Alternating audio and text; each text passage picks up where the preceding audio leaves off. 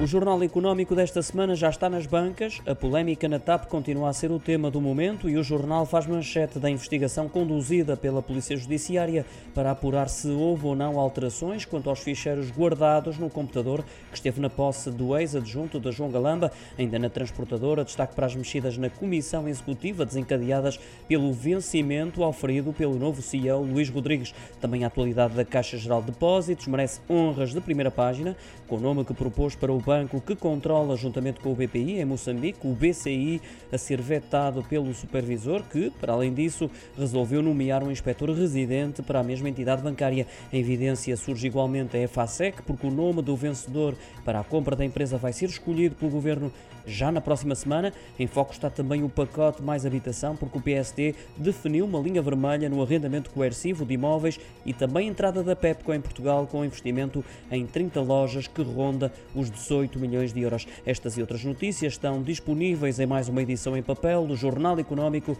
também em leitor.jornaleconómico.pt.